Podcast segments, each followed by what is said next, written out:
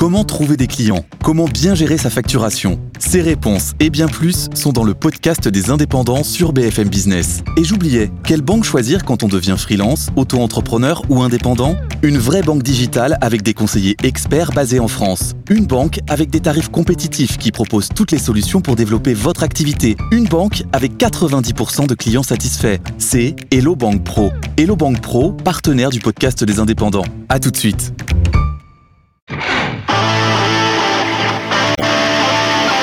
Débat et controverse sur BFM Business. Nicolas Dose accueille les experts. Bonjour et bienvenue l'actualité économique du jour. Bruno Le Maire annonce 10 milliards d'euros d'économies imprévues, sans hausse d'impôts, dit-il. Il veut bien sûr d'abord fonctionner par simple décret d'annulation de crédit, ce qui évite d'aller jusqu'à la loi de finances rectificative devant le Parlement, qui est l'assurance de devoir utiliser le 49.3 et d'affronter une motion de censure au moment des européennes. C'est évidemment du coup de rabot euh, à la va-vite, de manière à éviter une dégradation de la note souveraine de la France, qui risquerait de faire monter les taux des obligations publiques et donc de faire monter la charge des intérêts de la dette. La promesse de ne pas augmenter les impôts est-elle tenable? On se posera la question. En tout cas, les critiques ont commencé à fuser avec des mots tels que austérité ou encore coup de canif dans les politiques environnementales. On jettera un œil sur ces marchés qui ne connaissent pas la crise, les marchés financiers, où vraiment trônent des stars totalement indéboulonnables. Les sept magnifiques, on en a déjà parlé. Les granolas aussi, qui en fait ne sont pas, enfin sont 11. Et puis euh, les calls, comme Helmut. Mais là, ils sont tous français. Pourquoi y a-t-il un tel écart de productivité entre l'Europe et les États-Unis? On posera la question. Euh, Gilles Babinet, dans les colonnes des échos aujourd'hui, se demande pourquoi l'État français est si incapable à utiliser le numérique et l'intelligence artificielle pour se moderniser, notamment. Et puis cette proposition du patronat, le CDI senior, pour les plus de 60 ans. Hein, plus de 60 ans est embauché en CDI, mais éventuellement payé moins cher qu'avant. Alors l'assurance chômage fera le job et elle comblera la différence. On fera un petit mot de la SNCF, une nouvelle grève est prévue le week-end prochain. Cette fois-ci, les aiguilleurs s'y mettent. Depuis 1947, jamais cette compagnie n'a vécu une année sans une grève. Bonjour Emmanuel Combe. Bonjour Nicolas. Bienvenue professeur à l'université Paris 1 Panthéon-Sorbonne et à la Schema Business School. Vous avez coécrit le transport aérien à la découverte, notamment parmi les derniers euh, publiés. Christian Poyot, bonjour. Bonjour Nicolas Dose. PDG de Micropole et Gilles Raveau. Bienvenue Gilles. Bonjour Monsieur Dose. Maître de conférence euh, à l'Institut d'études européennes de Paris 8 Saint-Denis et auteur de Économie, on n'a pas tout essayé, au seuil. 1% de croissance contre 1,4%. Les quatre chiffres à retenir d'hier. Le deuxième chiffre, 4,4% de déficit, comme prévu.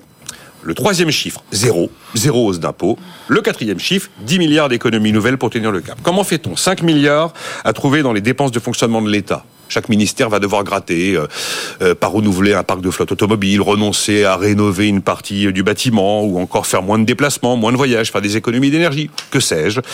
Puis 5 milliards d'économies sur les politiques publiques, 1 milliard euh, venant de l'aide au développement, 1 milliard venant de ma prime rénov, dont le budget passe de 5 à 4 milliards d'euros il est quand même 600, il reste 600 millions d'euros plus élevé en 2024 qu'en 2023.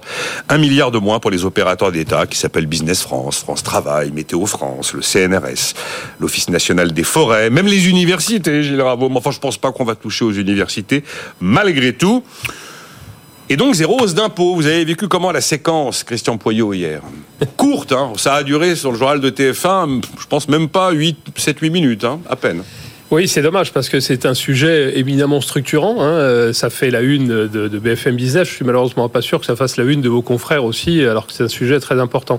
Et c'est un sujet important pas uniquement du point de vue euh, financier, technique, euh, tout ce qu'on voudra. Où là, c'est vraiment traité de manière basique et technique. Hein. Oui, oui, mais moi, ce que j'aurais tellement envie, c'est que les Français comprennent c'est un, un, vrai sujet structurant de la manière dont on veut vivre, dont on veut se développer, dont on veut faire croître la France. Ouais, c'est pas juste un sujet mm. financier, monétaire, de marché ou tout ce qu'on voudra, etc c'est le, le, cœur de la, manière dont on veut continuer à développer notre pays et, la manière dont on veut vivre. Voilà, mais Fitch et Moody's attendront pas qu'on ait mis tout ça non, en mais place. J'entends, mais ça c'était un peu pour placer le, débat. C'est pas juste un débat d'experts. Enfin, nous sommes les meilleurs experts de la planète. Le monde en conviendra évidemment, mais c'est un sujet qui concerne Monsieur, et Madame, tout le monde. Ça, concerne tout le monde. Bon, alors pas de hausse d'impôts évidemment en tant que chef d'entreprise. Je vais pas vous dire le contraire, ou en tant que d'ailleurs que citoyen, euh, l'IRPP qui augmente pas. Euh, on est quand même dans les, niveaux de taxation les plus élevés au monde, donc. Euh, personne va, va, se être contrarié par cette décision, mais elle est quand même globalement de bon sens. Après, euh, que, que dire que, enfin, on va, on va redire des choses qui ont été dites 100 fois. Les, les Français sont drogués à la dépense publique. On, on, on est assisté surtout. Il y a cette fameuse démonstration. On démarre, on se lève et puis on est assisté sur je sais pas quoi. Toute la journée, on a des aides les- en, en permanence. Voilà. C'est Et- le sketch assez sympathique Mm. que euh, Voilà. mon camarade François Langlais avait fait sur LCI avec son personnage qu'il avait appelé Pierre Touche-Tout, qui dès Voilà. l'instant où il se réveille jusqu'au moment où il se couche, quelquefois sans même s'en rendre compte, et sous perfusion d'argent public à tous les niveaux. oui. Alors moi, je ne suis pas un expert des finances publiques, donc entre la répartition entre les investissements et puis euh, les dépenses des ministères, effectivement, trouver 5 milliards dans les dépenses des ministères, ça sent un petit peu, ou alors ils vont couper carrément le chauffage, vous me direz, il fait moins franc en ce moment, c'est peut-être pas grave, mais bon. Ceci étant, il y a des tas d'endroits, des tas d'endroits dans lesquels l'État peut réduire considérablement ses dépenses. hein. Je ça, ça va autant des choses, euh, les nombreuses agences qui, dont les recouvrements sont pas toujours très utiles, on en parlait en antenne, on démarrait, les aides sur je sais pas quoi, euh, la réparation des vêtements, enfin il y, a- il y a tout un tas d'endroits dans lesquels on pourrait économiser énormément. Maintenant, si on essaye de, peut-être d'élargir le débat, le sujet de base c'est quoi? C'est qu'on ne travaille pas assez en France, donc on ne produit pas assez de richesses, donc on ne, on ne génère pas assez euh, d'impôts sur, le, sur le- le- les revenus, sur les, sociétés, sur la TVA, etc. Il faudrait qu'on comprenne une fois pour toutes la base de tout ça, c'est qu'il faut qu'on travaille plus. Vous avez évoqué un sujet qui est la différence de productivité entre les États-Unis et l'Europe. Bah, le principe de base, il est là, c'est que les Américains travaillent plus que nous, donc mécaniquement, ils génèrent plus de richesses. Donc en même temps, on veut être couvert surtout, avoir des protections dans tous les sens, etc. Être les meilleurs du monde sur la partie écologique, c'est plutôt pas mal. Simplement, on, on construit des normes qui nous pénalisent, et en même temps, on veut être aidé dans tous les sens, et pas d'impôts. Enfin, il faut qu'on sorte de ce paradigme. Donc le gouvernement, alors ok, là c'est une première décision de toute façon qui lui est imposée effectivement par les marchés, mais il est impératif que collectivement on prenne conscience de ça et que et qu'on fasse tous des efforts. Alors des efforts qui doivent être plus ou moins adaptés selon la situation de chacun. Bien évidemment, les gens qui sont dans une situation plus compliquée que d'autres, il n'y a pas de problème là-dessus. Mais globalement, il faut aller dans ce sens-là. Alors je ne serais pas comme euh, l'éditorial de Bavrez dans les Échos qui est totalement ca- Bah, dans vrai, le Figaro. ça y est, le mur de la dette Voilà, qui est là. catastrophique. Enfin, c'est un journaliste de grande, de grande qualité. Mais enfin, il est constant, Nicolas Bavrez. oui, il est toujours. euh, lui, Le mur de la dette est toujours à il- 50 il, faut ouvrir la fenêtre et sauter. Bon, ok. Maintenant, une fois qu'on a dit ça, aussi, on a aussi plein d'atouts. Mais encore une fois, la prise de conscience que ce n'est pas un sujet financier et, et monétaire et technique et théorique, mais c'est un sujet du quotidien est primordial. Voilà. Bon. Euh, Emmanuel Combe, Non, mais je rebondis sur ce que dit Christian. Il y a l'urgence du court terme. Il n'avait pas d'autre choix que d'annoncer cela. donc on est d'accord sur ce Non, mais il court pas d'autre terme choix. court, il n'y a le pas court terme, c'est juin, c'est éviter la dégradation. hein. Donc on est d'accord. Donc euh, il n'y a pas, a d'autre levier. Si vous voulez On pas, veut pas de loi de finances rectificative, Si on veut voulez- rassurer tout le monde avant. Ah oui, si vous voulez pas revenir sur votre promesse qui est de dire j'augmente pas les impôts et que la croissance diminue, bah il n'y a pas 50 000 choses, il faut dé- baisser les dépenses publiques. Non, je rejoins euh, Christian sur un point, mais ça c'est en effet l'économiste qui parle, c'est que ce qui est important c'est le long terme, c'est-à-dire les réformes structurelles. Il n'y a qu'une solution si vous voulez à, à terme, en effet, ne pas avoir besoin de faire de coupe de dépenses publiques. parce que Les Français sont drogués à la dépense publique. Je suis pas sûr qu'on en sorte de la drogue, mais il n'y a qu'une solution, c'est en réalité avoir plus de croissance. Et là, on rejoint toujours les mêmes sujets, qui est la problème des gains de productivité. Il n'y a pas de gains de productivité en France, et on connaît les On solutions. les Alors, perd même. hein. euh, on, on connaît les solutions. Alors moi, je, je- je mets l'accent sur Ah, une de ces solutions. Mettez-moi une petite solution. J'aime bien, quand on Bah, a parce que c'est mon, mon domaine d'expertise, mais on voit bien les réformes structurelles en matière de concurrence, ça fait 15 ans qu'on n'en a pas fait. Ou alors, s'il y a eu la loi Macron en 2000 2015, j'exagère. C'était les quarts, les fameux c'était- il y a 9 ans. Mais les grandes réformes structurelles de concurrence, c'est quoi très concrètement C'est pas seulement déverrouiller des marchés, c'est typiquement les conditions de diplôme. Je ne suis pas en train de dire qu'il ne faut pas de diplôme pour exercer certains métiers. Il y a une question de proportionnalité. Ça fait 50 ans qu'on en, parle. Vous avez énormément de métiers, notamment manuels, dans lesquels les normes ne sont plus adaptées aux besoins. Donc ce grand toilettage-là, le problème c'est quand vous faites un toilettage, vous allez toucher à des rentes. Vous voyez bien qu'une barrière, ça empêche à des nouveaux de rentrer, ça protège ceux qui sont déjà là. Donc moi, je suis convaincu, je suis convaincu qu'il y a quelque chose à faire, notamment avec la loi Macron, euh, la loi Macron 2, hein, qui prévoit un volet, euh, un volet concurrence. Je prends un exemple qui est anecdotique. Je vous dis pas que c'est avec ça qu'on va sauver la France, mais le permis de conduire. Oui. 800 000 personnes chaque année. Ben oui, mais le permis de conduire, oui, ça permet, oui. ça permet à des verrouillé, personnes oui. qui sont éloignées du marché du travail d'accéder euh, à l'emploi. Donc c'est un sujet anecdotique, mais vous multipliez comme ça les réformes sectorielles pro-concurrence, ce que j'appelle pro-concurrence, c'est ouvrir les marchés. Hein, ça ne veut pas dire qu'il ne faut pas ré- déréguler, hein. il faut mettre des régulations proportionnées. Et là, vous aurez un impact sur la productivité. Pourquoi? Parce que la productivité, ça dépend de quoi? Ça dépend notamment de la capacité d'une personne à quitter un emploi en déclin pour aller vers une entreprise en croissance. Ça s'appelle les réallocations intersectorielles d'emplois. Et qu'est-ce qui fait qu'on bouge que le logement, on en trouve facilement, autre problème, qu'on ait un permis de conduire, etc. Donc, vous voyez, toutes ces réformes structurelles, à terme, ça fait des gains de productivité. Mais je rejoins Christian, c'est pas quelque chose qui se décrète du jour au lendemain. Donc en fait, on ne paye aujourd'hui, on paye aujourd'hui finalement notre manque de réformes structurelles. C'était, vous parliez des barrières qui euh, nuisent à la politique de la concurrence, souvent barrières souhaitées par des rentiers. C'est exactement la thématique qui était mise euh, en lumière par Marc Vigneault de l'Opinion vendredi ici même. Et C'était assez vrai quand même. Il y a Et complètement. où, euh, Monsieur, euh, c'est pas, c'est, euh, trois- en- passer en troisième, Gilles, ça peut être sympa, ça peut être compliqué. euh, Je suis scandalisé, monsieur Dose. D'habitude, j'ai droit à ma conférence inaugurale quand j'arrive Ben voilà. ici. Bon, je ne sais pas ce qui se passe. Bon. Vous êtes, vous êtes chafouin ce matin. non, non, non, non, non. Euh, non, alors juste, je vais faire mon petit, mon petit prof, moi aussi, même si c'est pendant les Non, vacances. je suis pas petit prof, je suis juste les- euh, économiste. On va faire les révisions. Euh, donc là, effectivement, c'est euh, c'est un bel exemple. hein, c'est un exemple vraiment de, digne de, de cours ou de manuel première année. Euh, donc petit rappel sur le policy mix, hein, c'est-à-dire euh, la combinaison des politiques monétaires et budgétaires. Euh, vous avez deux cas pour chacune, et donc ça vous fait quatre cases, donc qui vont s'afficher dans le cerveau de nos auditeurs. La politique monétaire soit peut que baisser les taux d'intérêt ou les augmenter. Euh, si elle les baisse, c'est favorable à l'activité. Euh, si elle les augmente, c'est défavorable à l'activité. Et euh, la politique budgétaire peut soit être favorable à l'activité, on accroît les dépenses publiques ou on baisse les impôts. Et à l'inverse, la politique budgétaire peut être restrictive, on augmente les, les taxes ou on diminue les dépenses publiques. Et donc vous voyez qu'on a quatre cases et donc on peut avoir soit deux politiques très expansionnistes, hein, monétaires et budgétaires, soit à l'inverse deux politiques restrictives. Et aujourd'hui, on est de toute évidence en Europe. Et dans le peu de choses qu'a dit euh, Bruno Le Maire hier, il a dit une chose très juste, hein, c'est que la conjoncture euh, est défavorable, mais elle est défavorable pour des raisons très profondes, hein, qui est le niveau très élevé des taux d'intérêt de la Banque Centrale Européenne, dont on sait qu'ils vont baisser cette année, mais on ne sait pas quand et on ne sait pas de combien. Et donc ça, euh, pardon, évidemment, c'est une grosse erreur de ne pas l'avoir inclus dans la prévision de croissance pour cette année, puisque ça, euh, on le sait tous, hein, les macroéconomistes, depuis au moins six mois, si ce n'est un an. Et d'autre part, effectivement, euh, on a euh, ce retour hein, au niveau de l'Union européenne du pacte de stabilité, puisqu'il y a eu des annonces très claires de la Commission européenne en novembre dernier, qui a mis la France dans les pays qui n'allaient pas tenir ces engagements budgétaires. Et euh, je vous incite à retrouver la presse de novembre 2023, c'est-à-dire il y a quand même extrêmement longtemps, euh, où vous aviez le gouvernement français, Bruno Le Maire, disant bien sûr que nous allons tenir nos Oui, engagements budgétaires. Clairement, il l'a dit comme ça. oui. La France tient toujours ses engagements budgétaires. J'ai lu cette phrase. je me Voilà, on peut insérer des rires euh, quand on fera le replay.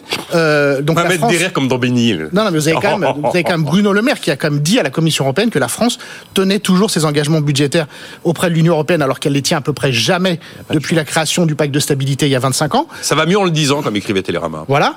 Et donc, Pas le choix. euh, et donc, euh, Oui, puisqu'on est ici pour faire des propositions euh, et que je suis un, un- un garçon euh, responsable et sérieux, extrêmement inquiet effectivement de tout, de l'effondrement de notre pays qu'on constate ici chaque matin, c'est que je propose, et évidemment ça n'arrivera pas, mais qu'il faudrait retirer euh, la prévision de croissance qui est centrale dans le budget chaque année des mains du gouvernement. C'est-à-dire qu'il y a une réforme très simple à faire, qui évidemment ne sera jamais faite parce que nous n'avons pas euh, d'hommes politiques et de femmes politiques responsables. C'est de dire, vous faites la moyenne, éventuellement pondérée, des prévisions de croissance des instituts de conjoncture, avez des gens intelligents, honnêtes, indépendants en France, en Europe et dans le monde.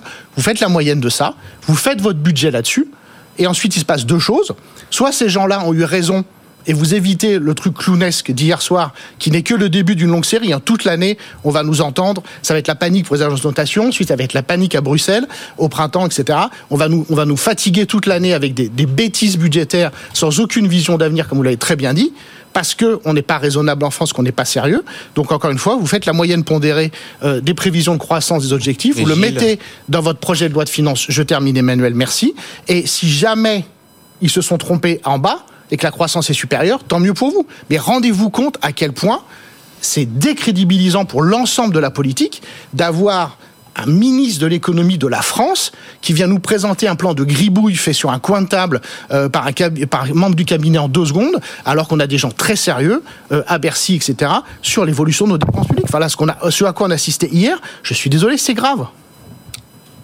Retirer à Bercy Moi, je- la prérogative de fixer la prévision. Si on avait fait la moyenne pondérée, comme vous dites, Gilles, on serait pas à 1, mais à 0,8. hein. Oui. Oui, eh bien très bien. Mais Eh ben, pardon, très bien. euh, alors, ben, justement, euh, parce que je, juste voilà, juste dans les dernières informations, je sais pas qui a raison, je suis pas prévisionniste, mais l'OCDE la prévision de croissance pour la France cette 0,6. année, c'est 0,6. Et c'est 0,8 pour l'OFCE, je Et c'est crois. 0,8 pour le FCE, Ouais. c'est ça. Et c'est 1 pour le FMI, voilà.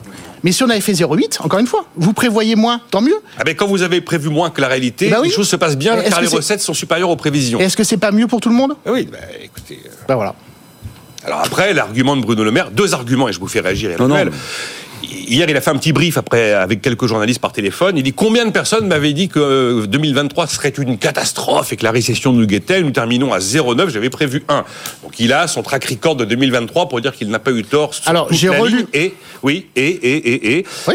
les 10 milliards que peut-être gribouille. En tout cas, il indique et c'est vrai parce que j'ai regardé uniquement en agissant par décret d'annulation de crédit, hein, unique pas par PLFR. Mais annulation de crédit, jamais on a affiché un chiffre d'annulation de crédit de 10 milliards d'euros. C'est un chiffre élevé par rapport à ce qu'on a par le passé généralement mis en avant. hein. Alors, cher Bruno Le Maire, je vous réponds dans l'ordre inverse de vos remarques. Première Et remarque. maintenant, il m'a rebaptisé. Vos, 2000 vos 10 milliards d'économies, tout le monde sait que vous les ferez pas, c'est certain. Et, mais comme les journalistes français sont paresseux, personne n'ira vérifier à la fin de Oh, l'année. ne excusez-moi. Premier point. d'accord avec ça. Deuxième sorte point. Deuxième euh, point. Il m'appelle. Bruno Le Maire et il dit que je suis paresseux. Non, mais. Non. Gilles a une forme de naïveté en fait. Deux- deuxième point sur la croissance 2023. J'ai relu la note de conjoncture de l'INSEE euh, concernant le second trimestre. On a fait 0,5% de croissance au second trimestre en 2023 contre 0,1 qui était prévu. C'est ça qui a sauvé les fesses de Bruno Le Maire en 2023. Pourquoi? Parce qu'on a vendu un paquebot. Et qu'il y a eu un effet sur la comptabilité nationale. On a un trimestre exceptionnel au second trimestre l'année dernière. Tous les autres indicateurs de demande interne, un rappel pour les étudiants, hein, la demande interne, consommation euh, des ménages, FBCF, fabri- euh, formation brute de capital fixe des entreprises, étaient déjà orientés à la baisse et on- ça a été la suite sur les trois trimestres de 2023. Donc, Allez, oui, oui, oui. Sinon c'est pas Je termine, l'expert, c'est je termine. Je termine. Je termine. Le Il maire, a eu, termine. je termine. Le maire a eu un gros coup de bol en 2023. Voilà, et donc il n'y a pas de quoi être fier. C'est Bon, euh, c'est vrai que quand on vend des paquebots ou des avions, ça va mieux. Euh, Emmanuel Comte. Essaye, Gilles, de dialoguer, c'est quand même beaucoup plus agréable que de- que d'être dans un long tunnel monologue. Non, juste peut-être deux remarques. Une première, mais très rapide, parce que je ne veux pas polémiquer avec Gilles. Je suis à la fois complètement d'accord et, et pas du tout d'accord avec lui. Je trouve qu'il y a une forme de naïveté de la part de Gilles à penser que, mais personne n'y croit, euh, aux personne n'y croyait aux prévisions de, de, de 1,4%. Il suffit, enfin, je veux dire, c'est vraiment prendre les économistes et ou les gens, les, les sachants pour des naïfs. Oui, tout, le monde, tout le monde regardait les prévisions. du moment où vous, vous construisez un budget sur du 1,4, il y a Mais ça une s'appelle, ça s'appelle de la politique, pardon. Ah oui, non, non, mais- ça s'appelle de la politique. Mais je dirais, c'est comme si vous, enfin, il suffit pas de dire quelque chose pour qu'on le croie. Tout le monde regardait les statistiques au CDE. L'OCDE, je relis, hein, 0,6%, Banque de France 0,9, Commission 0,9. Ça, on le savait depuis des mois. Donc, en réalité, il fait de la politique. Nous, nous c'est- faisons de C'est la- c'est son l'économie. Alors, Ouais, Gilles nous dit rôle. c'est c'est un problématique, c'est problématique qu'il fasse de la politique. Peut-être, j'en sais rien, mais enfin, il est homme politique. pourrait Mais c'est un peu naïf que de le mode penser- de fixation de la preuve de croissance, pourquoi pas Moi, je... Ça changerait pas grand-chose. Non, ça changerait rien au fait qu'on a une croissance très faible pour moi. Ah oui. Euh, non, je voudrais revenir sur un point. Ce qui m'inquiète dans cette histoire de, de, de, de- de- de baisse des dépenses publiques, euh, enfin des baisses de des dépenses de l'État, c'est euh, qu'on va couper euh, dans les politiques publiques. Mhm. Et je regardais un peu ce qui a été annoncé, notamment ma prime rénov. Et alors c'est intéressant parce qu'il y a eu une évaluation du plan de relance par Xavier Jaravel et l'inspection des finances il y a quelques mois. France 2030. Ouais, c'était vraiment intéressant ce que le, le travail qu'ils avaient fait, parce qu'ils avaient classé euh, toutes les primes euh, pro-environnement en fonction de leur efficacité. Alors, qu'est-ce qu'on entend par efficacité? C'est lorsque je mets un euro de dépenses publiques, combien j'économise en carbone? Et on trouvait pour ma prime, pour ma prime rénov, hein, c'est à peu près 4 milliards 5, je crois, de, de dépenses publiques. Ce sera 4 milliards cette année. Ouais, on trouvait un coût budgétaire de 70 euros la tonne. Ça veut dire quoi? Ça veut dire que une tonne de CO2 en moins, ça coûtait à l'État 70 euros. Ce qui n'est pas complètement absurde quand on voit le prix de la tonne de carbone sur le marché, c'est autour de 80 euros. Par contre, le bonus voiture propre, hein, ça revenait à peu près à 600 euros la tonne économisée. Bref, qu'est-ce que je veux dire par là? Ça serait intéressant, avant de faire des coupes, sans regarder quelles coupes on fait, de bien choisir les bonnes, les bonnes coupes et de sélectionner surtout les dépenses publiques les moins efficaces. En clair, celles qui coûtent le plus cher lorsqu'on les compare aux économies de CO2 que l'on fait.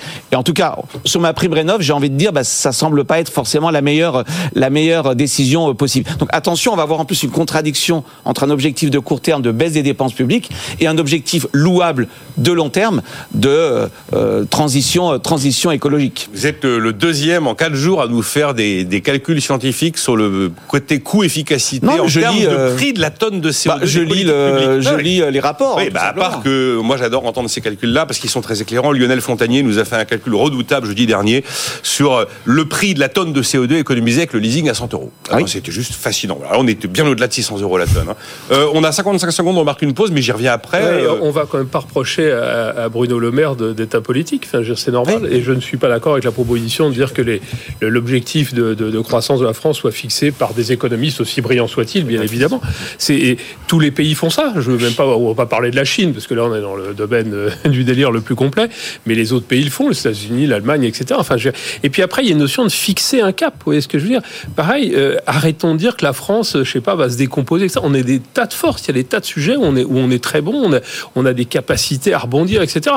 Au passage, je vais redire ce qui a été il y a quelques temps. En 2023, euh, il faudrait repasser les replays de nos émissions, peut-être pas spécialement moi, enfin j'en sais rien, mais début 2023, 2023, c'était la cata totale. On partait dans une inflation absolument pas maîtrisée. Enfin, c'est voilà. Je dis pas que 2023 était extraordinaire, mais en tout cas, elle était très largement meilleure que celle qui avait été prévue début 2023 par le. Ah bah si, si. on marque si. une pause. Ah, bah, si vous Voilà. voulez qu'on fasse le bilan 2023 et Donc, qu'on est-ce que c'est pour savoir est-ce que si c'est le rôle de la politique de fixer un cap volontariste pour dire qu'effectivement on doit atteindre 1% de croissance? Bah, Bien sûr que c'est son rôle. S'il le fait pas lui, qui est-ce qu'il fera? On déroule les sujets dans un instant. Euh, J'aimerais quand même qu'on jette un œil sur euh, cette promesse ultra répétée par Bruno Le Maire. Je n'augmenterai pas les impôts. J'ai deux, trois bémols quand même, mais j'aimerais avoir votre avis. Puis on regardera ces fameuses stars indéboulonnables des marchés financiers qui tirent, qui tirent les marchés à la hausse dans un monde pourtant peu réjouissant. Et c'était une idée soumise par Emmanuel Combe ce matin. Vous allez voir, c'est sympa. À tout de suite. Débat et controverse sur BFM Business. Nicolas Dose accueille les experts. Avec aujourd'hui Emmanuel Combe, professeur à l'Université Paris 1 Panthéon-Sorbonne et professeur à la Schema Business School qui coécrit le transport aérien à la découverte. Avec nous aujourd'hui Christian Poyot, PDG de Micropole, et Gilles Raveau, maître de conférence à l'Institut d'études européennes de Paris 8 Saint-Denis, qui a publié Économie, on n'a pas tout essayé. Cette auditrice, Caro, me dit président. Gilles Raveau, président. Vous êtes candidat? Euh, non, non, moi, tant qu'il n'y a pas de poste de dictateur éclairé, ça m'intéresse pas. Dictateur éclairé. Ouais. D'accord. Tu serais plutôt dictateur ou plutôt éclairé? Euh, je sais pas. je- La proportion va se déterminer. C'est ça je, le sujet. je propose de confier à Gilles Raveau la, détermination de la prévision de croissance 2025 de la France. Ouais. Euh, 10 milliards, ce n'est pas suffisant. Euh, c'est sûr. tout le monde le sait, m'écrit Pierre. Bravo à C'est tous. ça. ouais. Bravo à tous. C'est ça, c'est grotesque. Oui, et pourtant, je vous dis, en termes d'annulation de crédit par décret, c'est du jamais vu. Vous n'êtes pas d'accord pour dire que 2023, c'est mieux passé que prévu? Mais Non. Comment ça, non? Non, parce qu'encore une fois, j'ai relu les notes de l'INSEE de l'année dernière et encore une fois, c'est absolument incroyable. On a un seul trimestre qui est bon sur les quatre. Oui, mais au final, c'est la réalité. Gilles, peut-être qu'il y a eu un effet Non, ça d'aubaine n'est pas, de, de, de- ça n'est pas, ça n'est pas la réalité. ça, mais par mais rapport à ce qui vous intéresse, enfin oui, pardon. Évidemment, c'est la réalité. Oui. Évidemment, attention, les gens de l'INSEE font extrêmement bien leur travail et évidemment, le PIB l'année dernière a bien cru d'un pour cent. Mais si on concerne l'activité économique du pays, sur les grands indicateurs que sont la consommation, l'investissement, on a quasiment stagné. Oui, mais Alors là, ce que dit sur conso investissement, Bah oui. Gilles a objectivement raison. Bah oui, c'est Oui, ça. oui, je suis d'accord, Mais pas- encore une fois, enfin, c'est tout. Là, il y, a- il y a les chiffres qui, qui, par nature, sont. sont Non, mais c'est ce qui gouverne l'emploi. Christian, Et après, il y, a- il y il y ce qu'il y a dans la tête des gens. Il y a ce qu'il y a dans la tête des gens. Moi, j'entends très souvent euh, le- le- l'économie française est au tapis, rien ne fonctionne. Il ne faut pas dire que Nicolas Bavrez, Christian Poyet. Ah non, moi, je, je- moi, je suis un naturel optimiste. Voilà. Euh, Voilà. Quand on est chef d'entreprise, on regarde toujours le verre à moitié plein et on avance. Sinon, si on se met à pleurer, s'arrêter de se mettre à pleurer, ça n'a jamais ré- réglé un sujet. Euh. Donc 2023 était une année qui a été plutôt relativement résiliente. Voilà. Il y a Nicolas Bavrez, il écrit de page 17 du Figaro, nous sommes programmés pour nous fracasser sur Oui, le ça, mur ouais, de la dette. Ça fait 15 ans qu'on entend parler. Oui, oui, ah ben, vous savez bien, vous finissez toujours un jour par avoir raison. Enfin, D'ailleurs, c'est une question qu'on pourrait se poser. Est-ce qu'un pays comme la France peut se retrouver rattrapé par un, un incident de crédit, un risque souverain Ah, ça semble assez peu probable hein, quand même Eh oui. globalement. hein. Eh oui. Moi je, pense, moi, je pense surtout que ça montre les limites du travailler plus. C'est-à-dire que je pense que Nicolas Bavrez, qui commence à être bien âgé, ça serait mieux pour tout le monde s'il travaillait moins. Voilà. Ça c'est très méchant. Bon, c'est méchant. Bon, c'est méchant. Il est, quand même. il est plus dictateur qu'éclairé. Alors, là. attends, Ouais, là, euh, il- parlons plus du fond. Non, attendre- un mot quand même. un mot sur le parce que je, je ne cesse d'entendre notre ministre de l'économie dire pas de baisse, pas de hausse d'impôts, pas de hausse d'impôts, pas de hausse d'impôts. Quand on regarde euh, ce que j'appelle les cathédrales de la fiscalité sont sanctuarisées. On touche pas à l'IR, on touche pas à, à l'IS, on touche pas à la TVA, on touche pas à la CSG, on ne touche plus à la taxe sur les carburants. Enfin, quand on regarde ce qui s'est passé, la taxe foncière avec la revalorisation euh, des valeurs locatives, elle augmente. La TICGN sur le gaz naturel, elle a doublé. La TICPE sur l'électricité, elle a augmenté. Sur le tabac, ça a augmenté. On, a, on vient de retirer 1000 euros au bonus écolo. C'est de la dépense fiscale en moins, mais enfin, c'est quand même de l'argent en moins dans certaines poches. On a allégé les cotisations après 2,5 SMIC. Je ne sais pas si vous êtes ravis de ça. Bon. On a doublé les franchises médicales. Ah oui, on passe de 50 centimes à 1 euro par boîte de médoc. C'est pas le Pérou. Mais enfin, c'est quand même de l'argent qui sort d'une poche. Et puis, on a étalé, vous le savez, sur 4 ans, au lieu de le faire en une fois, la suppression de la CVAE si cher au patronat, à tel point Oui, que ça, hein. l'université d'été du MEDEF, on a parlé que de ça cette année. Euh, C'était CVAE pendant 4 jours. Enfin, je veux bien euh, Non, non, non, prendre, non, non. prendre le sujet, mais, c'est un des poids euh, lourds qui pénalise toutes les entreprises françaises depuis des années. Franchement, quand vous entendez zéro hausse d'impôt, est-ce que vous considérez que c'est vrai? Mais c'est pas une question de zéro hausse d'impôt, c'est où est-ce qu'on on, on- on doit placer la fiscalité. On prend le sujet de- des médicaments que vous avez évoqué. Bah, ça me semble quand même relativement évident que le, le- le système de sécurité français dont on bénéficie tous et qu'on aime bien est quand même mal géré et, et- et pourrait être optimisé et, peut-être un petit peu moins généreux sur un certain nombre de choses. Donc de dire que les Français euh, consomment plus de médicaments globalement et, qu'on devrait gérer ça de manière mieux et donc on les fait payer un petit peu plus, moi je ne trouve pas ça choquant. Oui, c'est une augmentation de la fiscalité. Aussi parler des fonctionnaires, du nombre de fonctionnaires qui ne travaillent pas à 35 heures. Ils bossent à 32 heures, d'accord Dans les collectivités Et- et- locales, Et, ils refusent d'y passer. Donc ça, ça diminue la productivité. Donc ça aussi, c'est d'autres sujets. Oui, donc euh, oui, euh, il y a des endroits dans lesquels la fiscalité au sens large augmente. Le foncier, c'est globalement euh, les, les, la- la- on est à Paris ici, on peut parler de foncier de la mairie de Paris, hein, qui a augmenté de 40 ou 50% enfin, dans des proportions extraordinaires. Donc il faut, encore une fois, c'est pas dire on tout- on fait tout dans un sens ou tout dans un autre, c'est trouver le raisonnement de long terme qui permet de dire on investit au bon endroit et concentrons-nous sur les dépenses d'investissement, sur, les dépenses de fonctionnement qui ne sont pas bien gérées. le, le- le mot pour définir ce qui s'est passé pendant le 20 ans de TF1, c'est pas long terme. Si si c'est bien autre chose que du long terme. C'était plus technique, c'est vrai, Oui, oui, à, bah, à destination, on va dire, des marchés financiers. Mais non, mais on part au plus pressé. quoi. D'abord, le pompier arrive, il balance de la flotte partout, quitte effectivement à abîmer des œuvres d'art. Enfin, il faut éteindre l'incendie. Voilà. Euh, les, les bourses au sommet. Alors, il y a les 7 magnifiques, vous les connaissez, c'est les GAFAM auxquels on ajoute Nvidia et Tesla. C'est lunaire. hein. Ils dépassent 12 000 milliards de valeur boursière à 7. Il y a les granolas. GlaxoSmithKline, Roche, ASML, Nestlé, Novartis, Novo Nordisk, L'Oréal, LVMH, AstraZeneca, SAP, Sanofi. Il y a les calls aussi, comme Helmut. Kering, L'Oréal, Hermès, LVMH. Cette situation vous a inspiré des réflexions, Emmanuel Combe.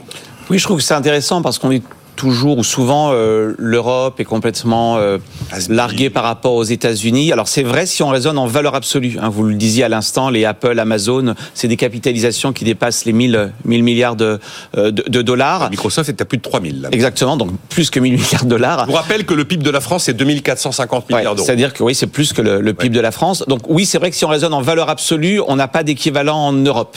Mais par contre, ce que je trouve vraiment intéressant, c'est qu'en Europe, on observe la même chose qu'aux États-Unis. Je ne sais pas ce qu'en pense Christian. C'est ce phénomène incroyable qui n'est pas limité au numérique. Hein, je vais essayer de le montrer en quelques, minutes, qui est ce qu'on appelle le phénomène the winner takes all. C'est-à-dire, il n'y a même plus de logique de secteur. C'est-à-dire, à l'intérieur même d'un secteur, vous avez des écarts de performance, mais absolument incroyables. Alors, je, je- je prends le cas de l'Europe. hein, vous parlez des granolas. Dans les granolas, il y a le luxe. C'est un secteur que je connais bien parce que je suis toujours, toujours intéressé à ce secteur-là. Je trouve qu'il est assez, assez, assez, euh, assez passionnant. Ben, vous, je me suis amusé à regarder les price earning ratio, c'est-à-dire en fait le, rapport entre les bénéfices anticipés hein, et, et la valeur de, de, de- de l'entreprise. Euh, Qu'est-ce que c'est que le PER C'est une ce qu'anticipent les marchés de la richesse future de l'entreprise. Donc Oui. c'est vraiment tourné vers le futur. Ça s'appelle croissance potentielle en macro. Exactement. Et j'ai pris les quatre, quatre, quatre entreprises. J'ai pris Hermès, Mmh. PER de 52. Un PER classique, c'est 15, quoi. Oui, c'est 10-15. Et encore, dans, 10-15. dans, dans les banques, on est même en dessous de 10. Je prends LVMH, on parle de LVMH. On est à 27, presque la moitié moins. Vous prenez Kering, donc c'est la branche luxe, euh, 17. Et vous prenez Burberry, euh, 11. C'est-à-dire que au sein d'un même secteur, vous avez euh, euh, une entreprise qui prend tout et qui creuse les écarts. Et je me suis Alors, vous pouvez faire ça à peu près sur tous les secteurs euh, des granolas. Hein, vous prenez ASML, hein, dans le, en matière de semi-conducteurs. Conducteur, c'est le P néerlandais, lui. Alors certes, vous avez ST Microelectronics, etc., qui fabrique des puces, mais ASML, il est en monopole pour fabriquer les machines. Il est tout seul. Il a 90% de part de marché. Et donc c'est intéressant de voir qu'au sein même d'un secteur, la notion même de secteur n'a plus tellement de sens. Et je me suis posé la question, mais c'est dû à quoi? Et en fait, c'est une conjugaison de plusieurs facteurs. D'abord, il y a un effet taille. C'est-à-dire qu'en fait, il suffit pas d'être excellent, il faut être aussi gros. Et ça, ça explique aussi LVMH, Hermès. Pourquoi? Parce que vous avez des coûts fixes.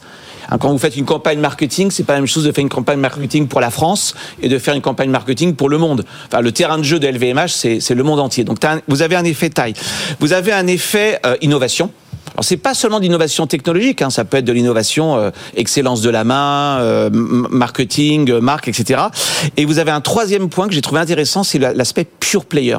Est-ce qu'il n'y a pas une différence, par exemple, entre Hermès et LVMH C'est que Hermès, c'est que du luxe, euh, si j'ose dire, d'exception. Il n'y a pas aussi du mass market. Vous voyez, donc c'est intér- Prenez Ferrari. Dans les voitures, c'est la même chose. Ferrari ne fait qu'un type de voiture.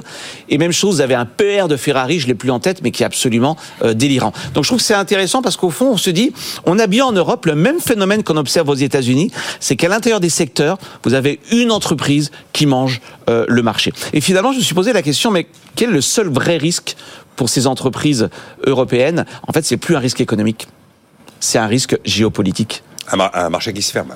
Un marché qui se ferme. Et ce risque, il s'appelle la Chine. Alors, de, de deux manières. Soit en représailles. Vous le savez, les Européens ve- veulent mettre des droits de, anti, de- anti-subvention sur les voitures, euh, les voitures chinoises.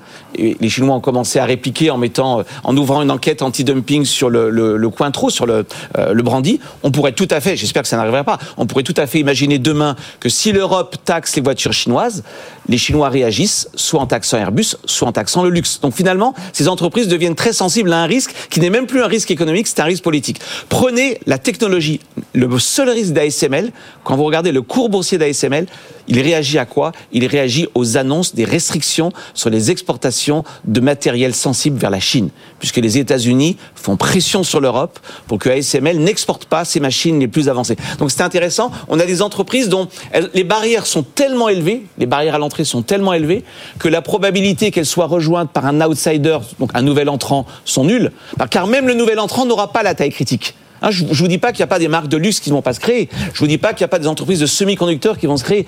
Mais il y a un, un tel effet taille critique que de toute façon, c'est irrattrapable. Et finalement, leur seul, leur seul risque n'est plus aujourd'hui, à mon sens, un risque économique, c'est un risque politique. C'est quand même assez, je trouve assez intéressant. Euh, oui, allez-y, Moi, moi, je Christian veux bien Pellot, répondre si là-dessus, ça vous inspire une réaction. Micropole, notre premier secteur, c'est le luxe. Donc je connais bien toutes ces entreprises. C'est le luxe. Oui, effectivement. Ah ouais. Et on travaille chez tous les grands acteurs du luxe. voilà. Et je voudrais dire déjà, ces entreprises sont très bien gérées, très très bien gérées, au cordeau, voilà, euh, qui ont une vision long terme. Et sur ce sujet du géopolitique, elles l'ont, bien vu parce qu'encore une fois, elles sont bien gérées. Donc euh, le, redéploiement, enfin le fait que la Chine soit toujours un, vecteur important, mais qui présente des risques, il leur a pas échappé depuis un petit moment. Ils cherchent à se déployer aujourd'hui beaucoup à Middle East, mais la zone Asie hors, hors Chine est aussi très importante pour eux. Et n'oublions pas que le premier marché reste reste quand même les États-Unis, hein, y compris pour LVMH, etc.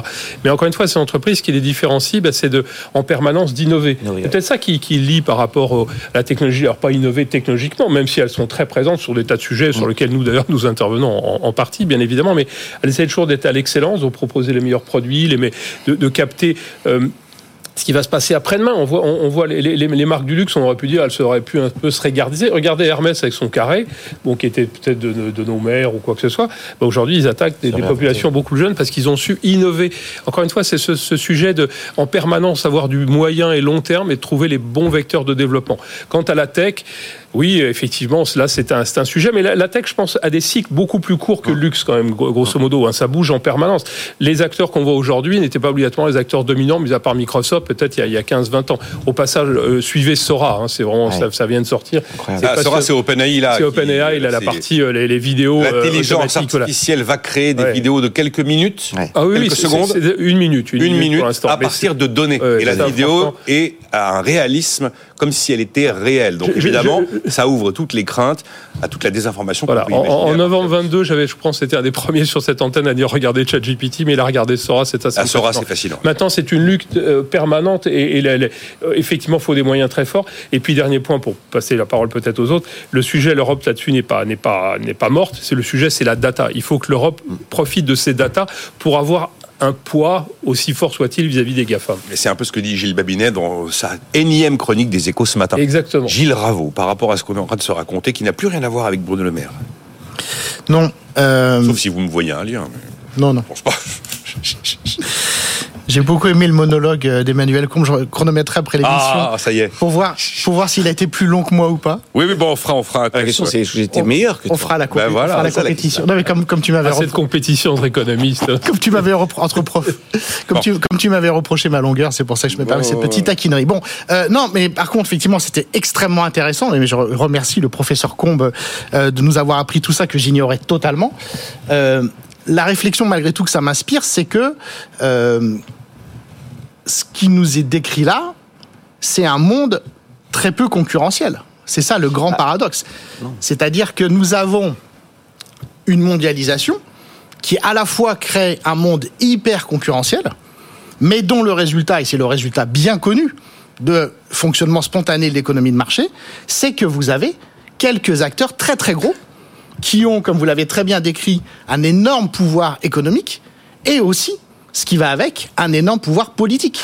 Et ces monstres économiques euh, participent du très grand malaise démocratique qu'on a aujourd'hui. C'est que justement, pour pas le citer, quelqu'un comme Bruno Le Maire est un nain, un nain absolu par rapport au PDG de ces entreprises qui, comme vous l'avez très bien dit, résonnent à l'échelle mondiale, ont des stratégies à l'échelle mondiale, et ça a des conséquences très concrètes sur le fonctionnement de la démocratie, par exemple dans la concentration des médias. Donc là, on retombe en fait, et c'est ce que j'explique ici à chaque fois, et c'est ce qu'on est de plus en plus d'économistes à dire, hein, des gens aussi différents que Thomas Piketty, que Danny Roderick, que Joseph Stiglitz, c'est qu'on a un retour du vieux combat entre capitalisme et démocratie. C'est-à-dire que là, on a exactement un fonctionnement Enfin, très capitalistique dire que c'est le capitalisme avec une concentration du pouvoir politique, avec une concentration du pouvoir économique.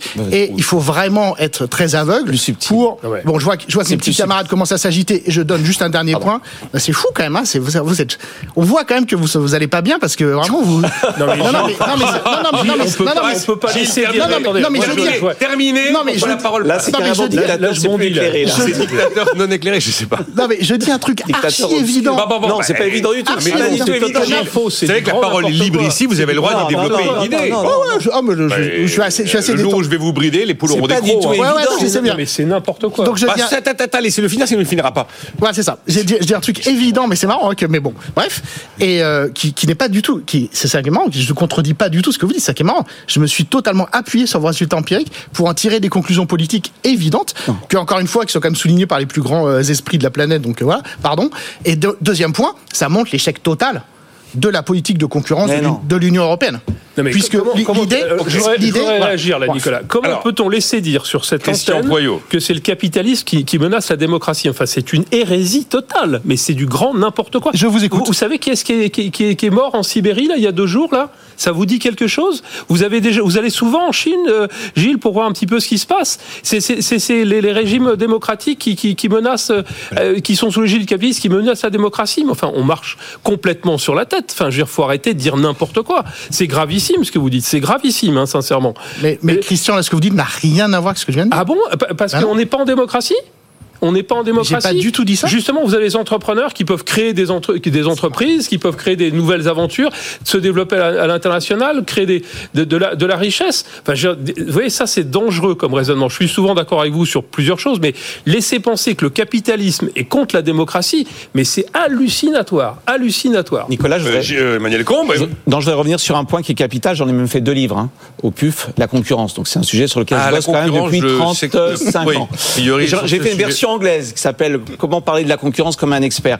La concurrence, pardon Gilles. hein. Pardon Gilles, c'est pas ce que vous avez décrit. Donc moi, je, je ne discuterai même pas de la conséquence que vous en tirez, même si je suis comme Christian euh, choqué. Je discute votre prémisse. La concurrence, c'est pas quand on est nombreux. Pardon, ça c'est une vision de la concurrence, peut-être en microéconomie, la concurrence pure et parfaite, mais comme je l'explique dans mon livre et comme l'expliquent tous les économistes, d'ailleurs on dit en anglais competition on the merits. La concurrence c'est quoi? C'est nous sommes très nombreux au départ, comme dans une course, puis à la fin il y en a un qui est meilleur que les autres et il termine le premier. La concurrence, pardon, c'est quand on est tout seul. Alors la différence entre un monopole et la concurrence, c'est que le monopole, il est tout seul et il empêche les autres de rentrer. Et là, il y a un droit qui s'appelle le droit de l'abus de position dominante. Personne n'a jamais reproché à Google d'avoir 92% de part de marché. J'ai été à l'autorité de la concurrence vice-président pendant 10 ans. On n'a jamais reproché à la moindre entreprise d'être en position dominante si elle est meilleure que les autres. Par contre, quand on est meilleur que les autres, on a ce qu'on appelle une responsabilité particulière qui est de ne pas empêcher l'entrée de nouveaux concurrents par des moyens qui ne sont pas des moyens licites. Dieu sait, si. Dieu sait si avec ces, Accord ces géants du d'exclusivité, web, bon. accord d'exclusivité, euh, euh, euh, vente liée, etc. Donc non, vous vous trompez. Euh, le fait d'être en soi leader, c'est souvent le résultat du mérite. En clair, j'ai une technologie meilleure que les autres, j'innove. Au fond, le vrai sujet pour l'économiste, la concurrence, c'est quoi? C'est la contestabilité. Ce qu'il faut, c'est que vous avez le droit d'être tout le temps le meilleur.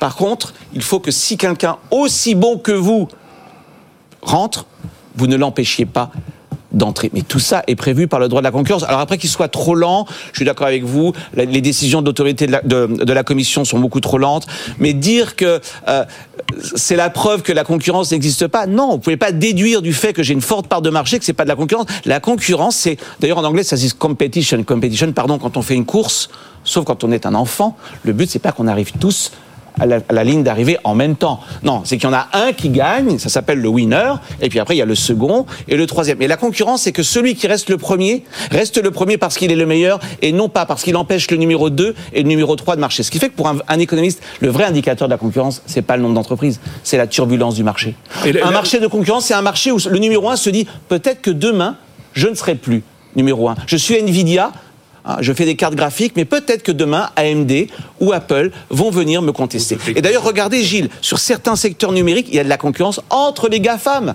Regardez la publicité digitale. Vous aviez deux acteurs, vous aviez Meta et vous aviez Google. Ben, vous en avez un troisième qui s'est invité. Meta, c'est Facebook, hein. Qui s'appelle Amazon. Parce que quand vous faites une recherche sur Amazon, a priori, c'est que vous voulez acheter un produit. Donc si vous êtes un annonceur, il est très pertinent de faire de la publicité sur Amazon.com. Donc même au sein des GAFAM, il peut y avoir parfois une forme de concurrence. Donc attention, la concurrence, c'est pas quand on est nombreux. La concurrence, c'est quand un nouvel entrant peut rentrer. Pardon pour ce petit Non, non, mais- tunnel de cours, Alors, mais c'est important. Christian Poyot, je Juste ne sais pas si Gilles voudra rajouter quelque cette chose. notion de concurrence qui est à la base d'économie de marché, donc du capitalisme, on prend la Chine à l'heure actuelle, que j'y étais en, en début décembre. Là. Ben, je veux dire que pour moi, un des principaux problèmes de la Chine dans, dans le moyen long terme, c'est le fait que l'esprit d'initiative a été en partie tué par les décisions prises par le politique, notamment vis-à-vis de gens comme Jack Ma, etc., qui, au niveau des entrepreneurs, Bah, c'est Alibaba. Hein. C'est Alibaba, oui, qui est en clair, euh, bah, ils ont été bridés, quoi. Si je veux dire, je veux dire qu'on le constate sur le terrain. Alors, la Chine, c'est grand, hein, c'est difficile de tirer des conclusions définitives, mais on sent que l'esprit d'initiative, eh bien, a été freiné. Dans le sens, si je sors la tête du bois, je vais me faire tirer dessus globalement. Et en dehors du sujet démographique, qui est un gros problème de la Chine, cette, cette, ce- ce- cette- enfin, cette- le fait d'avoir bridé cet esprit d'initiative, pour moi, est le principal problème qu'ils vont avoir dans les années à venir. C'est un- très important ce que dit Christian. Il y a des travaux de Philippe. Aguillon qui montrent exactement ça, qui montrent que la, la Chine n'arrivera pas à prendre le leadership dans la technologie parce qu'elle n'a pas la liberté académique. Or, un chercheur a besoin de liberté Comme une académique. entreprise. Comme une entreprise. C'est la différence avec la SNCF. C'est pas Je voudrais Oui, juste- allez-y, Gilles. Juste pour euh, éclairer, euh, je pense effectivement le débat était de, de très haute qualité. Je voudrais juste donner deux références aux auditeurs. Allez-y. Joseph Stiglitz, hein, son livre Pouvoir, peuple et profit, où il écrit explicitement que les États-Unis ne sont plus réellement une démocratie du fait de la concentration du pouvoir économique. Joseph Stiglitz. Deuxième livre, on a parlé des différences de productivité entre Europe et les États-Unis. Angus Deaton, prix Nobel d'économie, mort de désespoir, qui fait le lien entre le fonctionnement de l'économie de marché du type américain et l'extraordinaire chute de l'espérance de vie des Américains depuis 15 ans. Voilà.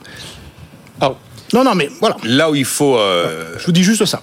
Lisez-les. c'est hein. quand même les Américains ont su mettre en place des autorités antitrust qui ont su, Non, dans le passé, Le problème des États-Unis, c'est qu'ils n'ont plus fait de politique de la concurrence pendant 20 ans. Ils ont laissé les GAFA. En ce sens, je rejoins Gilles. Mais ça ne veut pas dire que la- que- que l'histoire est écrite. Mais le- on voit bien que le. Congrès a pris conscience. pendant Où est-ce qu'on 20 met la ans, c'est pour ça quand on dit les Européens sont les grands naïfs parce qu'ils ont une politique de concurrence, non, ils n'ont pas de GAFAM, mais ils ont une bonne politique de concurrence. Les Américains, ils ont des GAFAM, mais ils n'ont pas de politique de concurrence. Non, ils l'ont mis en sommeil pendant 20 ans. Et en fait, qu'est-ce qui s'est passé? Ceux qui ont réussi par leur mérite, les Google et autres, parfois, parfois, ont franchi la ligne rouge et ont voulu rester en position dominante par des moyens qui ne relèvent pas de la concurrence par les mérites. Mais ça, c'est le job du régulateur. J'ai quand même l'impression que les États-Unis restent une démocratie. Non, ça c'est un autre sujet. Moi, je rentrerai pas Voilà. sur. Je reste économiste. Mais vous lisez les, les- les travaux de euh, Philippon, c'est exactement ce qu'il vous Bah, raconte. Il vous, il dit, vous dit le problème des États-Unis, c'est pas que c'est concentré, c'est qu'il n'y a, aucun instrument pour lutter contre la concentration industrielle. Donc quelque part, je rejoins Il Gilles. y a les instruments, il suffit de les. il On est d'accord. Quelque, quelque part, je rejoins Gilles hein, sur le fait que les États-Unis ont mis en sommeil leur régulation pendant 20 ans. Mais tout le monde est d'accord là-dessus. Et, et- et le fait que les États-Unis restent une démocratie, je pense que tout le monde est d'accord aussi. Alors imparfaite, et je préfère la démocra- les démocraties européennes à la démocratie américaine, tout à fait honnêtement, parce qu'effectivement, il y a des exagérations qui ne sont pas assez contrôlées du point de vue de la concurrence ou euh, l'utilisation de produits pharmaceutiques qui ont amené à la baisse de, de- de- de l'espérance de vie, etc. Mais enfin, je veux dire, on, faut quand même on va pas quand même pas comparer la démocratie américaine par rapport à la démocratie russe ou la démocratie chinoise, non Je sais pas. Ou alors, on, on marche sur la tête quand même. Bah, c'est ce que c'est ce que vous avez fait tout seul. Hein, c'est absolument pas ce que j'ai fait. Encore une fois, pardon, hein, pardon. Angus Deaton, Joseph Stiglitz, des sociodémocrates extrêmement Non, non. Là où je rejoins- Non, non, mais Pardon. pardon. quand même, pardon quand même, Emmanuel. Des, pardon, ces meilleurs esprits que nous tous ici, hein, des géants de leur discipline, des gens très sérieux qui ont occupé tout un tas de fonctions dans le public, dans le privé. Pardon encore une fois. Je crois que la connaissance, ça existe. Moi, mon travail, c'est d'abord de lire les meilleurs. Voilà, j'ai Ouais, mais deux enfin, tu livres, peux pas. tu peux lisez-les. pas- tu, tu- tu- dis tu laisses supposer qu'on lit pas les meilleurs. Moi, je lis Philippe Aguillon, il dit exactement la même chose. hein. Philippe vous dit, en fait, le problème des GAFAM, c'est que c'était des outsiders qui ont gagné par leur mérite, parce que Google Search, je suis désolé, c'est meilleur que Quant. Hein, on, va, on va arrêter. La question, c'est que les, inside- les outsiders sont devenus des insiders. Un insider, il aime bien fermer la porte, c'est naturel. Et ça s'appelle mettre des barrières à l'entrée, dont certaines sont illégales. Donc on se rejoint.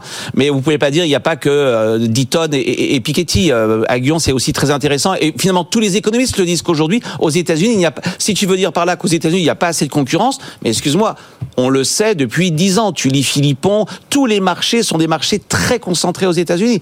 Et, on voit bien que c'est le problème qu'a voulu adresser Biden d'ailleurs. Hein. Je sais pas s'il a fait grand-chose, hein, mais il le disait très clairement en disant, au bout d'un moment, trop de pouvoir, trop de concentration, ça nuit, euh, ben, forcément, ça nuit au pouvoir d'achat et ça nuit à la croissance. Parce que là, où je, suis en, en différence avec Gilles, c'est ce qu'il voit pas, c'est le côté dialectique. C'est au fond les outsiders d'hier qui ont fait la croissance américaine sont devenus des insiders. Aujourd'hui, il faut remettre de la contestabilité. C'est-à-dire faut remettre de l'ouverture. Et l'ouverture, elle vient pas tout seul. Hein. C'est le rôle des régulateurs. C'est le rôle d'une politique antitrust puissante. Moi, je suis convaincu que l'avenir est à l'antitrust.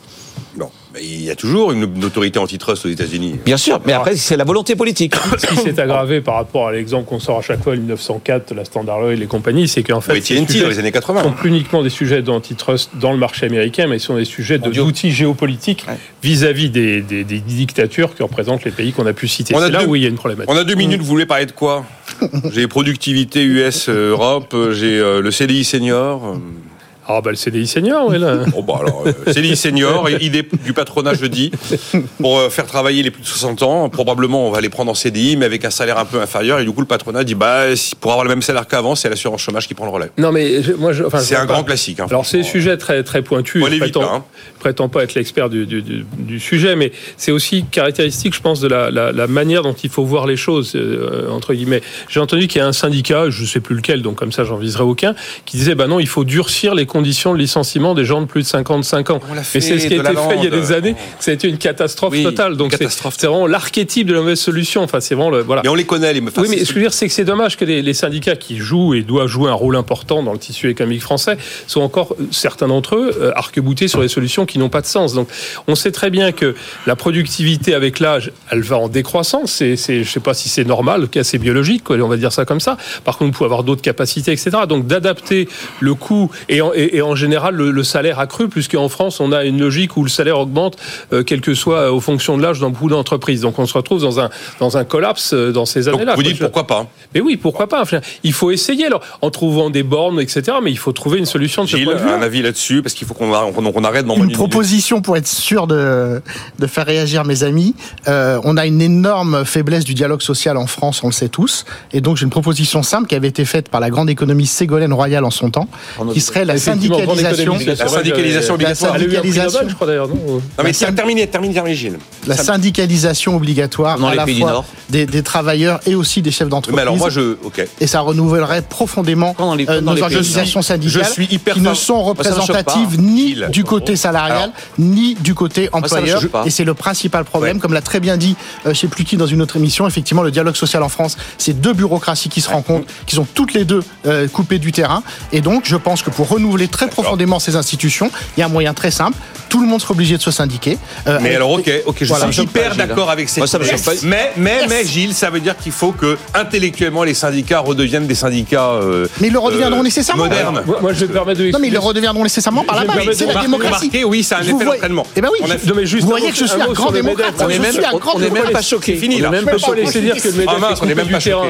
le- Consensus. le- démocrate n'est- n'est éclairé, donc, du finalement. Un démocrate consensuel. Gilles Raveau est passé de dictateur euh, éclairé à démocrate consensuel. Mais oui. Bah, il faut venir plus souvent, hein, parce que je sais pas ce que vous serez dans une Et heure. donc le MEDEF, est les pieds sur le terrain. On arrête, c'est fini. Merci beaucoup Emmanuel Combe, Christian Poyot, Gilles Raveau. Rendez-vous demain 9h. Nicolas Dose et les experts sur BFM Business.